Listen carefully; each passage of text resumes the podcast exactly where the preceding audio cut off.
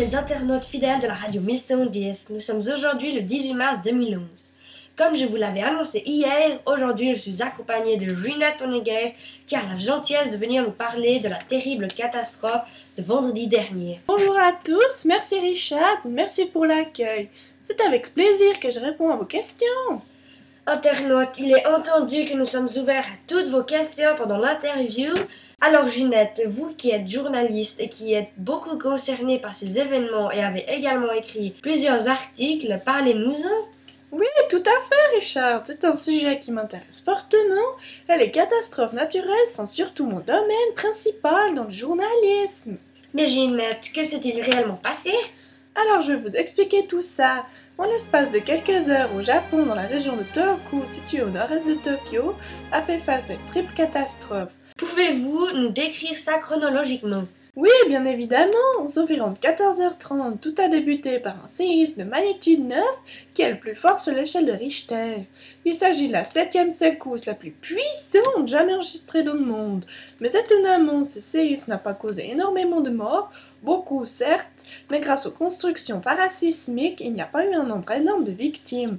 La secousse a lieu à 24,4 km de profondeur, faisant violemment tomber les bâtiments jusqu'en Chine et a carrément déformé les routes et les rails du train. Ah Ginette, voilà une question. Bonjour, vous avez parlé précédemment de construction parasismique. Mais de quoi s'agit-il?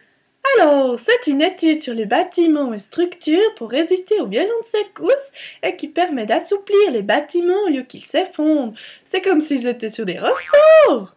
Très bien, merci Ginette. Comme vous l'avez dit en début d'émission, la seconde catastrophe aurait été un tsunami.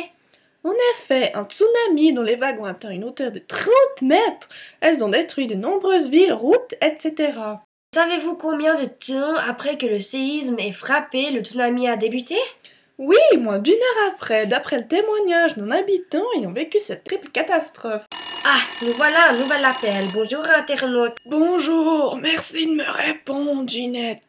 Pouvez-vous me décrire ce qu'est vraiment un tsunami et un séisme? Bien entendu que j'allais le faire. Eh bien, un séisme, c'est comme un énorme tremblement de terre. C'est une brusque secousse d'une région de l'écorce terrestre produite à une certaine profondeur à partir d'un épicentre.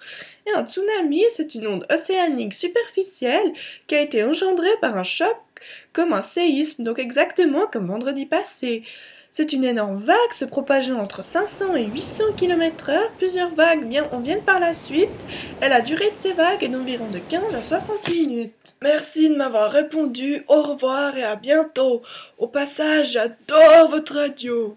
Oh, merci beaucoup, internaute. Ça fait toujours chaud au cœur d'entendre ça. Bref, Ginette, revenons à le mouton. Oui, Richard. Je pense qu'il est temps de nous parler de ce fameux incendie qui a donc été la conclusion de cette triple catastrophe. Ginette, seriez-vous capable de nous décrire ça en détail?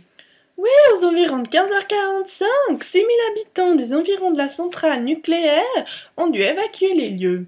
Les systèmes de refroidissement sont tombés en panne. Par la suite, les réacteurs ont chauffé jusqu'à déclencher un violent incendie.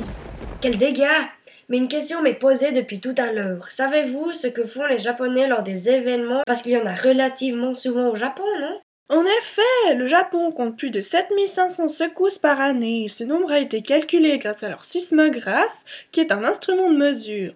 Le Japon se situe à la frontière des trois plaques tectoniques qui sont les plaques pacifiques, eurasiennes et celles des Philippines, dont les intercations font l'une des zones les plus actives de la planète.